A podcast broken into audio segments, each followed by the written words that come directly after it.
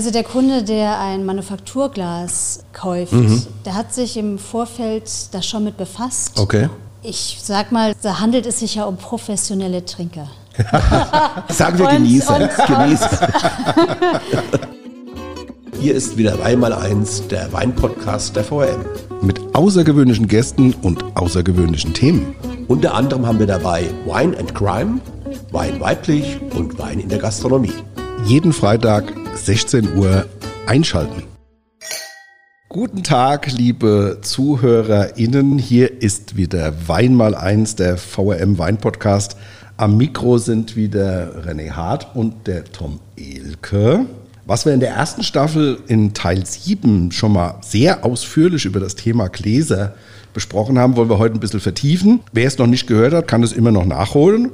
Heute wollen wir noch mal hinter die Kulissen blicken und haben uns dazu eine absolute Fachfrau eingeladen. Dazu später mehr und vor allen Dingen ausführlich. Ja, wir wollen, bevor wir uns jetzt mit unserem Gast äh, unterhalten, vielleicht mal so ein bisschen in die Geschichte der Glasmacherei und der Glasproduktion blicken zuerst. Erstaunlicherweise, bei der Recherche habe ich mich auch ein bisschen gewundert, schon seit 800 Jahren wird Glas im bayerisch-böhmischen Grenzgebiet produziert. Im Jahr 1420 in Frauenau entstehen die ersten Glashütten. Mhm. Die Grundherren wollten die Wälder damals erschließen und wirtschaftlich nutzen. Zur Glasherstellung brauchen wir, äh, die wichtigsten Rohstoffe sind da Quarzsand, Kalk, Dolomit, Soda und Sulfat. Und natürlich braucht man auch Holz, um die Öfen anzuheizen für die Schmelze. All das war vor Ort verfügbar. Und Ende des 15. Jahrhunderts gibt es da in der Region schon 49 Glashersteller und an die 100 Manufakturen sogar in Böhmen. Ja, da kam es ja her, weil die Böhmen sind dann nach äh, Bayern und haben da angefangen, halt ihr Know-how schon so ein bisschen mitzunehmen. Und produziert wurde damals Rosenkranzperlen für Klöster, Knöpfe, äh, Butzen, man kennt das von den Butzenscheiben und Gefäße für die Alchemisten.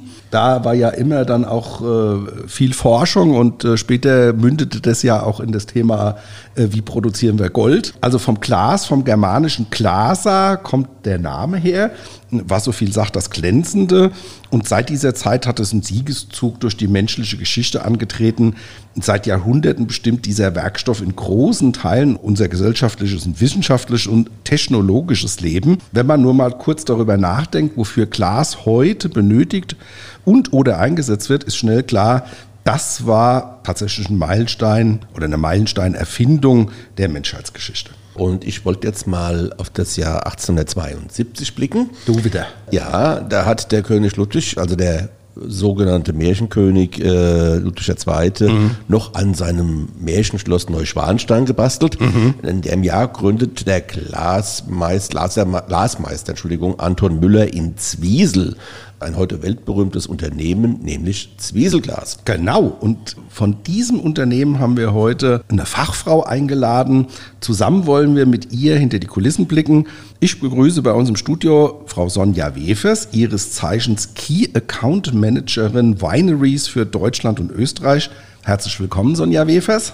Servus, vielen Dank, dass ich heute da sein darf. Sehr gerne und erstmal für unsere ZuhörerInnen, dass die Sie so ein bisschen kennenlernen und wissen, was Ihr Aufgabengebiet ist. Vielleicht eine kurze Vorstellung bitte. Also wie gesagt, mein Name ist Sonja Wefers. Ich arbeite für die Firma Zwiesel Glas. Meine Aufgabe ist es, Winzer und Weingüter in ihren Gläsern zu beraten. Das heißt, ein Winzer ruft mich an, wir stellen eine Bemusterung zusammen und definieren dann für den Kunden das perfekte Glas. Klingt schon mal spannend. Für mich wäre das ein Traumjob. Das ist der allerbeste Job der Welt. Aber dann grätschen wir da kurz noch mal ganz rein. Was ist denn so Ihr Gebiet? Erstmal der Rheingau, ich mhm. wohne in Wiesbaden. Okay. Dann habe ich oben die A, mhm. die Nahe, ein Teil von Rheinhessen. Mhm. Ich werde noch unterstützt von einer Kollegin in Baden mhm. und von einem Kollegen in Franken. Und ich darf auch in Österreich mich austoben. Oh, super. Wir haben es eben gerade schon erwähnt, es gibt ja eine große, reiche Historie äh, bei diesem Unternehmen Zwieselglas. Seit 150 Jahren wird im Bayerischen Wald äh, eifrig produziert. Familienunternehmen, Innovation allerdings auch, Technologie. Was ist denn so das Erfolgsrezept äh, dieses Familienunternehmens und wie wichtig sind die Mitarbeiter? Also das Erfolgsrezept ist ganz einfach. Es ist harte Arbeit, Passion und Leidenschaft. Wie viele Mitarbeiter gibt es? Also zurzeit haben wir um die 550. Mhm. Also mittelständisches Unternehmen? Mittelständisches Unternehmen. Und davon haben wir äh, gerade 37 Auszubildende. Okay. Sie sagten es gerade, Qualität und Innovation. Was macht denn Zwiesel zum Weltmarktführer? Da ging es ja auch um ähm, eine Innovation, die geschützt ist, also die Tritan-Glasmasse. Da vielleicht ein bisschen was zum Rohstoff und, und, und. Gerade auch zum Thema halt Qualität, Innovation, Weltmarktführer. Also die ähm, Tritanglasmasse, die wir in Zwiesel einsetzen, ist ein ganz besonderer Wertstoff. Das heißt, wir haben einen ganz besonderen patentierten Glassatz. Und das werde ich euch doch nicht verraten, was alles drin ist. Schade eigentlich. Nein, das, das mache ich auf gar Die keinen Mitbewerber Fall. hören mit. Unser Glas ist brillanter, es ist spülmaschinenfester, Also ist sehr alltagstauglich, sagen wir mal. absolut alltagstauglich. Also ich sage mal, Handling, auch gerade in die Spülmaschine, also ein Glas muss gebraucht werden. Mhm, sehe ich auch und so. gebrauchen und dann spülen mit den Händen, naja, das lassen wir mal lieber sein. Das packen wir in die Spülmaschine, wird schön sauber und dann ist es okay. Super. Jetzt vielleicht mal so ein bisschen ins Eingemachte. Wie entsteht denn so ein Glas in Ihrem Haus? Was sind da für Leute am Werk, ja? Und wie viel braucht es denn überhaupt, um ein Glas herzustellen? Eine sehr, sehr gute Frage. Also, es fängt erstmal an mit einem Trend, mit einer Idee. Dann wird diese Idee von einer neuen Glasserie aufs Papier gebracht. Dann wird geschaut und überlegt, wie die sensorische, also ein Glas muss ja sensorisch auch herhalten. Ich meine, es gibt nichts leichteres, wie mit einem schönen Glas einen Wein besser zu machen. Dann hat man eine Idee. Dann haben wir bei uns in Zwiesel die Hütte 1, das ist unsere kleine Manufaktur. Dort wird eine, eine Holzform erstellt nach dieser Zeichnung und dann wird ein Rohling erstellt. Dann haben Sie ein, äh, ein Muster und dieses Muster wird sensorisch geprüft. Und da gibt Und es Fachleute dafür, die das prüfen? Wir machen das tatsächlich selber. Wir haben Sommeliers, wir haben Designer. Ah, okay. Das machen wir alles selber. Wir sind ja schon 150 Jahre an Bord. Mhm. Dieses Jahr haben wir auch Geburtstag. Ah, Gratulation. Vielen Dank, Dankeschön. Die arbeiten zusammen und prä- wir, arbeiten, wir arbeiten da zusammen und also nicht ich, sondern die Kollegen. Es wird sensorisch geprüft und wenn das Glas taugt, gehen wir den nächsten Schritt in die weitere Entwicklung. Mhm, Okay, und wer bestimmt sozusagen dann, ob so ein Rohling von der Idee, dass der tatsächlich in die Fertigung geht? Ist das das Team oder sagt der Chef dann, okay, jetzt haben alle Teams ihr Fachwissen da eingebracht und ich entscheide jetzt oder ist das ein Teamprozess oder wie muss man es vorstellen? Wir haben natürlich ein Marketing, was da sehr eng äh, an diesem Thema arbeitet. Okay. Natürlich geht es dann noch in die zweite und dritte Sichtung. Dann wird der Vertrieb danach eingeschaltet und danach wird beurteilt, taugt es oder taugt es nicht, ist es marktgerecht, ist es nicht marktgerecht. Also es gibt manchmal auch Serien, die werden einfach gnadenlos aussortiert. Ah, das wäre meine Frage dann, wie viele Rohlinge braucht man, um eine Serie zu, äh, zu kreieren? Es kommt darauf an, wie groß die Serie wird. Ah, okay. Also wir haben ja mit unserer Serie Simplify haben wir fünf wundervolle Glasgrößen. Das heißt, wir haben einen Wasserbecher, ein Sektglas, ein kleines Weißweinglas, ein Generic, ein Rotweinglas und damit ist das ganze Ding abgedeckt. Ich wollte aber noch mal so ein bisschen auf den tatsächlichen Produktionsprozess eingehen. Ist das so ein Mann, der dann so ein Glas alleine fertigt äh, oder sind da mehrere Leute? Also wenn wir einen Prototypen blasen, Ja. dann äh, wird die Glasmacherpfeife, also der, der Kollege nimmt das Glas auf, Ja. auf der Glasmacherpfeife, dann wird es in den Rohling geblasen, dann wird der Stiel von einem anderen Kollegen angesetzt und dann wird die Bodenplatte angesetzt. Dann haben Sie zumindest einen Rohling. In der fertigen Produktion sieht das ein bisschen anders aus. Wenn man das Glas definiert hat, dann läuft das über Maschinen. Aber es ist dann schon so, bei dieser Prototypproduktion, da sind dann schon also drei verschiedene Arbeitsschritte und drei Ja. verschiedene Leute notwendig, um ein einziges Glas dann auch zu machen. Ja. So, richtig. und äh, ich, hab, ich will noch kurz dazwischen grätschen. Wir unterscheiden ja jetzt, so habe ich das verstanden, zwischen Maschinengläsern und tatsächlich auch noch Manufakturgläser, die händisch gemacht worden sind. Haben Sie Zahlen, was man sagt, was ist so der tägliche Ausstoß bei euch oder die Jahresproduktion oder? Also ich sag mal so, auf einer Linie laufen am Tag äh, so 55.000 Gläser runter Oh, Ui. okay. Und wir haben mehrere Linien im Einsatz. Das ist jetzt wieder fast rein. Also man könnte da ganz, ganz viel Wein ausschenken an einem Tag. Ja. Wir Geht- haben genug Glas. Läuft ein bisschen was über. Läuft ein bisschen was vom Band, ja. Okay. Wie schaffen Sie es, dass die Kunden genau an das Glas kommen, das sie gerne hätten? Weil ich denke mir mal, es gibt ja ganz verschiedene Vorstellungen, auch Geschmacksvorstellungen und Formvorstellungen, vor allem Designvorstellungen. Mehr so ein bisschen was Innovatives, andere sind Traditionalisten. Wie kommt denn das richtige Glas zu dem Verbraucher, beispielsweise zum Winzer? Also wir haben ja Gott sei Dank mehrere Glasserien mit unterschiedlichen Namen mhm. und wir haben unterschiedliche Typen. Das heißt, wir haben frankophile Gläser oder klassische Weingläser oder eckig und kantig, was mhm. einfach in den Bauhausstil einfach äh, mhm. geht. Und da ist es so, dass der Winzer entscheidet, welches Glas passt zu ihm. Mhm. Und zuerst gehen wir über die Optik, dann testet er die Sensorik und die Sensorik muss aber überwiegen. Mhm. Und wenn die Sensorik überwogen hat, ähm, dann ist das das Dann hat er sein Glas, Glas gefunden, ja. Dann hat er sein Glas gefunden, ja. ganz einfach. Okay. Und aber jetzt muss man es nochmal die praktisch als Laie vorstellen. Jetzt ruft ein Winzer an und sagt, Frau Wilfers, kommen Sie mal vorbei, ich bin an Ihren Gläsern interessiert. Da nehmen Sie ja jetzt nicht die komplette Serie mit, sondern da erfolgt da schon ein Vorgespräch oder wie muss man es vorstellen? Weil ähm, er kriegt ja bestimmt eine Auswahl von Ihnen. Ähm, ja, es ist ganz einfach. Ich frage ihn, was ihm gefällt. Okay. Dann packe ich das ein ja. und habe Alternativen dabei. Okay. Und dann wird selektiert. Der erste Schritt ist einfach die gnadenlose Selektion. Verdichten. Verdichten. Mhm. mhm. Und äh, so funktioniert es dann. Und dann probiert der Winzer, aber was ganz wichtig ist, er probiert seine Weine mhm. in seinen Gläsern mhm. die er dann zukünftig bei uns kauft.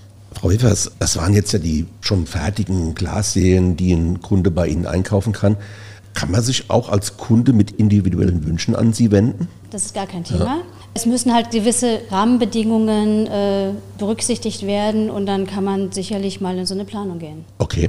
Jetzt nochmal für unsere Hörerinnen und Hörer.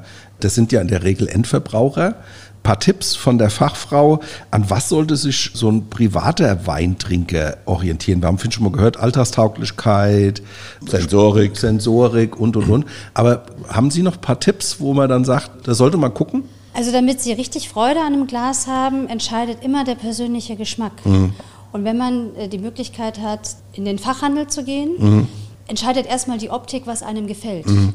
Ja, das ist ja so. In einem Fachmarkt, auch in einem Werksverkauf, da ist es ja wahrscheinlich in der Regel so, da kann ich mir die Gläser anschauen, kann die in die Hand nehmen. Ja. Aber ich habe ja noch kein sensorisches Erlebnis. Wie ist das mit dem Wein? Kann ich solche Gläser auch mal mit nach Hause nehmen, um zu probieren? Also zurzeit wird es bei uns jetzt nicht angeboten. Das wäre vielleicht mal eine Idee, um das anzuregen. Ja. Ah, guck mal, der Tom, wieder mit guten Ideen. Ja, ich meine, ich will ja schon mal wissen, wie schmeckt so ein Wein aus dem Glas. Ja. Und wir sind, halt, wir sind halt hier, äh, auch gerade in Mainz, haben wir sehr, sehr viele Restaurants, die unsere Gläser im Einsatz haben. Mhm, okay.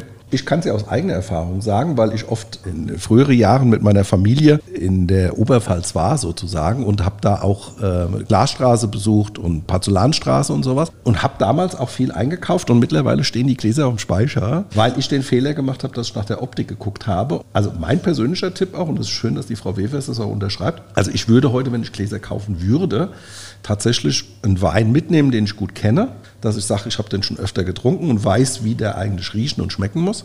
Und vielleicht würde ich tatsächlich dann, auch weil es ein Fachhandel ist, dann sagen, wie ist das, kann ich da ein Glas mal mitnehmen, mit Daten hinterlegen oder sonst wie, mich dann zu Hause in Ruhe nochmal vielleicht mit Freunden auch entscheiden, weil geht ja auch die Range von bis. Also wenn ich jetzt hochwertige Manufakturgläser kaufe, ist das schon eine Investition auch. Und deswegen mein persönlicher Tipp auch, ich würde das auf alle Fälle, glaube ich, auch so machen, dass ich gucke und probiere. Wenn es denn möglich ist. Wenn es denn möglich also, ist, aber ich glaube, das kann man ja, wir leben in Rheinhessen, also das wäre ja ein Ding, dass man sagt, aber das kann man ja vor Ort mit den Fachverkäufern auch nochmal besprechen. Also der Kunde, der ein Manufakturglas kauft, mhm. der hat sich im Vorfeld da schon mit befasst. Okay.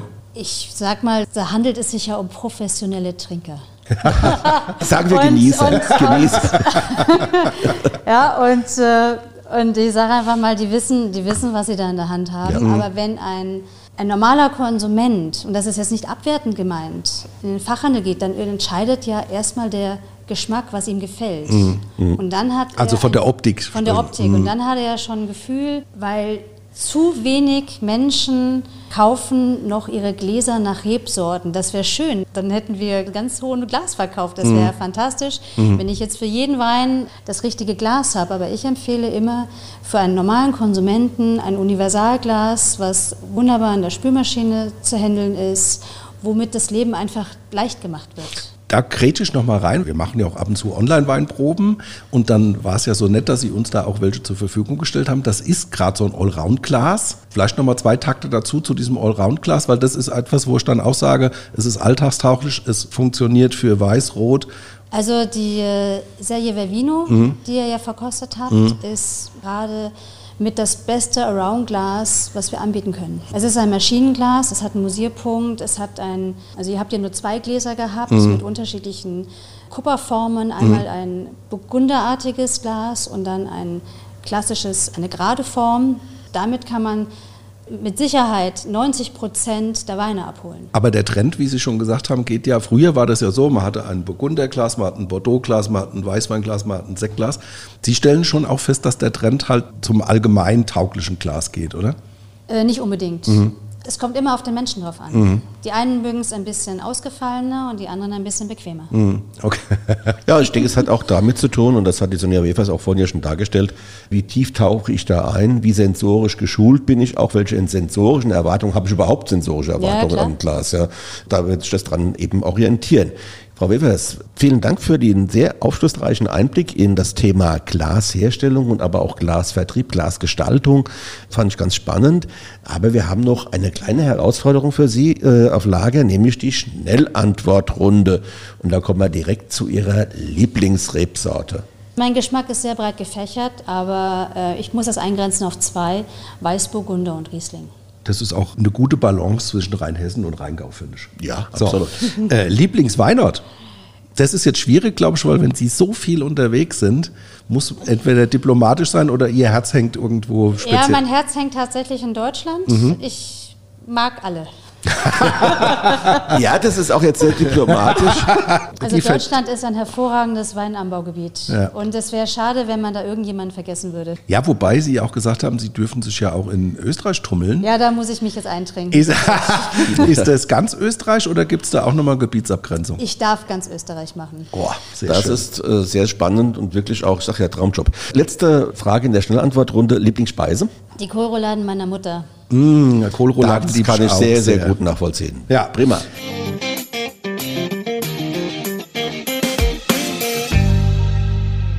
Hier ist sie wieder, wie in jeder Woche, unsere Weinentdeckung für euch. Das ist ja der Weinsinn! Wir kommen zum Wein. Frau Wevers hat uns auch was mitgebracht, aber es ist heute kein Wein, es ist etwas anderes. Es ist ein Sekt. Und auf was dürfen wir uns denn da genau freuen? Was haben Sie uns mitgebracht, Frau Wevers? Also, ich habe euch heute mitgebracht den Blanc de Blanc vom Sekthaus Raumland. Mm, und zwar der Dalsheimer Bürgelreserve.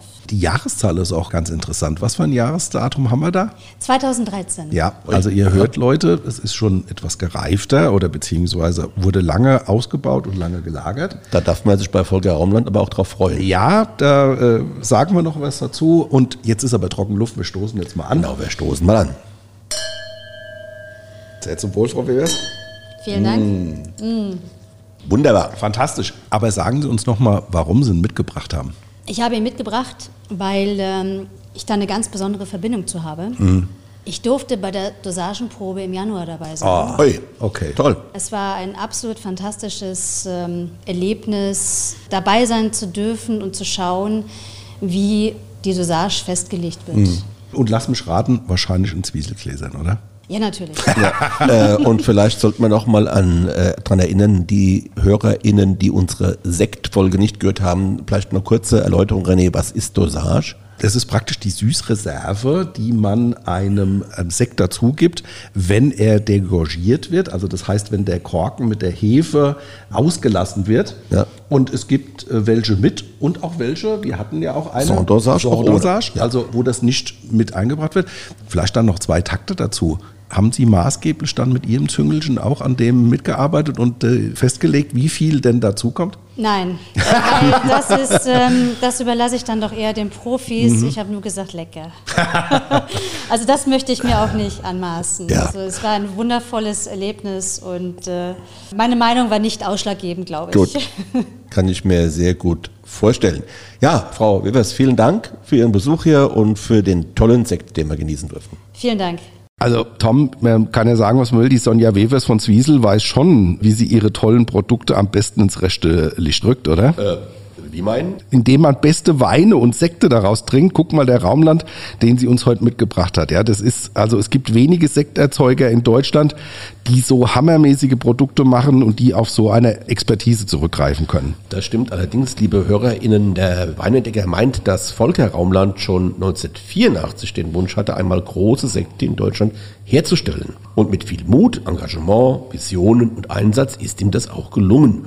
Und heute werden 10 Hektar biologisch bewirtschaftet und liefern dann beste Grundweine für die Raumlandsche Spitzenveredelung. Und ich denke, auch jeder Grundwein würde gerne einmal ein Raumlandsekt werden. Nein, Spessler.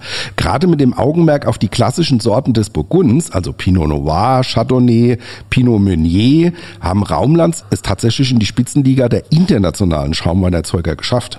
Und genau deshalb gehört Volker Raumland als einziger reiner Sekterzeuger dem VDP an. Ja, das ist schon mal eine Hausnummer. Aber auch unglaubliche Akribie, Engagement, viel Arbeit, die in so einem Produkt stecken. Also guck mal, die Pinot Blanc Trauben wurden handgelesen. Es erfolgte Ganztraubenpressung, wurde zu 100 äh, Prozent im Edelstahl vinifiziert, haben dann BSA gemacht und dann geht's ja erst richtig los. Ja, das sagst du was. Nämlich, äh, da kommt die Grundwein mit Tiragelikör, einer Mischung aus Most und Hefe oder Zucker und Hefe auf die mm. Flasche.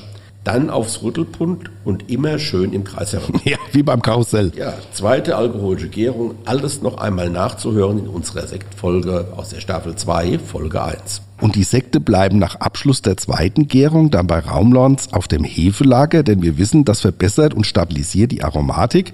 Teilweise, hört mal genau zu, bis zu 120 Monate. Ja. In diesem Fall 90 Monate, ich wiederhole nochmal 90 Monate, da wird schon in Dekaden geschafft und produziert absolut irre Finishes. Ja, aber René, wie du schon immer sagst, rocke Mund, rocke Luft hier. Mhm. Ja, lass uns mal probieren. Ja, also wenn man das schon mal da rein riecht, das Glas mhm. mal anschaut, den Inhalt, so eine schöne leichtballige Mousseux in der Nase, grüner Apfel, aber auch reife Birne und Quitte. Mhm. Ja, und für mich vor allen Dingen aber auch Nuss, weißes Nougat und so Weißbrotkrume, also durchaus vielschichtig. Am Gaumen auch so leichte herbe Noten von Krebfruchtzesten und ein unwahrscheinlicher Nachhall. Ja, da muss man sagen, so geht Schaumwein in der Champions League. Mhm gut, dass dem äh, Sektpionier Volker Raumland mit seinen beiden Töchtern Katharina und Marie-Louise schon die nächste Generation zur Seite steht. Es geht also weiter mit dem Spitzensekt im Hause Raumland, denn beide Töchter sind extrem gut ausgebildet und haben internationale Erfahrungen sammeln können. Mhm. Ein unschlagbares Sekttrio. Ja, finde ich auch. Also wer das äh, nutzen kann, wenn der Volker Raumland oder seine Töchter irgendwo bei der Verköstigung sind und ihr die Produkte mal durchprobiert. Ich hatte das Glück mal bei einem VDP-Weingut, war ja eingeladen und hat da, ohne dass wir es wussten, auch ausgeschenkt und dann kamen wir ganz nett ins Gespräch und ich habe damals schon die Produkte, das ist schon ein paar Jahre her, probiert und war bass erstaunt, was man alles machen kann. So, Alkohol 12, Volumenprozent, Dosage ist extra brüt, also 5 Gramm auf den Liter, Säure 7,4, der Preis 36 Euro. Das hört sich jetzt viel an, aber wenn man ihn vergleicht mit internationalen Produkten, ist das immer noch für... der Mann Champagner in der Qualität zu dem Preis. Und der 90 Monate ja. liegt erstmal, bevor er in den Verkauf kommt. Das ist ja in dem Sinn auch Kapital, was da liegt. Also bis es in den Verkauf kommt, da sind die 36 Euro. Vielen Dank, Sonja Wefers. Das war ein Genuss. Dann zum Wohl.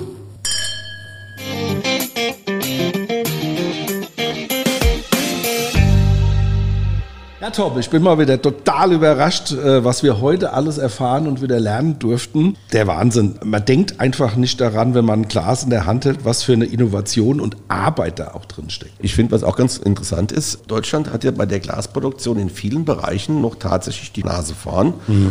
Das ist natürlich auch für den Wirtschafts- und Industriestandort sehr, sehr wichtig. Mhm.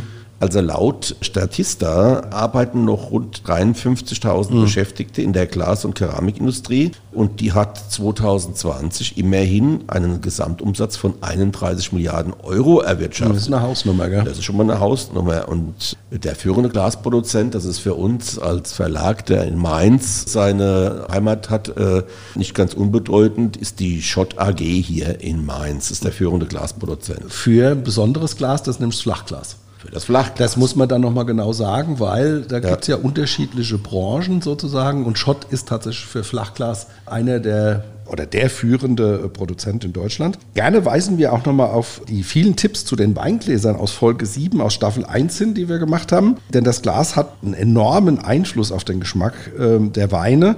Bei mir persönlich geht der Trend über die Jahre auch immer zum Universalglas, hatte ich ja gesagt. Es gibt sogar heute welche, die einen Musierpunkt haben, das hat die Frau Wefers auch erwähnt, also aus denen man Weiß, Rot und auch Schaumweine genießen kann. Vorbei ist also so für mich persönlich so ein bisschen die Zeit, dass man so eine Batterie von unterschiedlichen Gläsern vorgehalten hat, wobei ich jetzt auch schon wieder überlege, und das ist so ein bisschen typisch rein hessisch, Werktas und Sonntags, also die Gut Stupp. Ja, für gut. für gut, da bin ich jetzt auch echt am überlegen, ob ich mir da noch mal was gönne, wo ich sage, ja, so für Sonntags oder wenn besondere Gäste mit, äh, mit einer besonderen Weinaffität kommen. Also bei dir nehme ich immer das Normalglas, ist klar. Ja, das sind ja meistens so alte Senfgläser, äh, wo wir dann bei dir den Wein draus trinken. Also genau, bei mir ist vor allem aber auch die Alltagstauglichkeit äh, ein Argument und da hat ja auch die Sonja Wefers einiges zugesagt. Denn ich sage jetzt mal so, was nützen mir jetzt hauchdünne Gläser, die möglicherweise sensorisch top sind, aber bei denen man ständig Angst haben muss, äh, dass sie ja, geht kaputt. Ja, dass sie kaputt gehen äh, und da Schaden nehmen. Ich sage jetzt mal ganz ehrlich, ja, man kann Gläser auch mit der Hand spülen, aber schon angenehm und ich bin da eher so der ökonomische. Faulwutz. Ich oute mich da gerne. Äh, ich stelle so ein Glas auch schon auch mal in die Spülmaschine. Ja. ja, ist ja auch richtig. Also wenn das so ist wie bei uns zu Hause, wir haben ja immer dann auch viele Gäste, sollte ein Glas auch eine gewisse Robustheit äh, haben. Andererseits, ein Glas ist ein Gebrauchsgegenstand und geht halt auch mal zu Bruch. Das freut natürlich auch die Glasindustrie, weil dann werden neue Gläser produziert und verkauft. Und das gehört natürlich auch zu einem Hobby dazu. Ja, also, liebe HörerInnen, entscheidend ist am Ende des Tages auch hier schon euer persönlicher Geschmack, und zwar sowohl was das Design als auch der Weingeschmack eben äh, betrifft und natürlich auch die Geldbörse. Ja. Natürlich gibt es da preisliche Unterschiede. Ich denke jetzt mal an Manufakturglas, äh, das ist dann schon mal so ein bisschen preislich im oberen Gefach.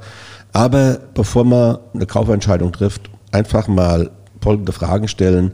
Was wird getrunken? Wann und wie oft wird das Glas benutzt? Man kann auch ruhig die Möglichkeiten nutzen, im Fachhandel sich beraten zu lassen. Unbedingt. Ihr werdet dann schon erstaunt sein, wie der gleiche Wein aus verschiedenen Gläsern dann doch unterschiedlich schmecken kann. So, Tom, apropos Glas, meins ist leer, ich gehe jetzt nach Hause. Nicht zu erwähnen, dass wir nächste Woche wieder am Start sind und jetzt kommst du wieder. Genau, und ihr wisst, bei Fragen und Anregungen E-Mail an weinmal1.vrm.de. Macht's gut, tschö, bis nächste Woche. Gute. Weinmal 1 ist eine Produktion der VRM von Allgemeiner Zeitung, Wiesbadener Kurier, Echo Online und Mittelhessen.de. Redaktion Thomas Elke und René Hart. Produktion Theresa Eickhoff. Ihr erreicht uns per Mail an audio.vrm.de.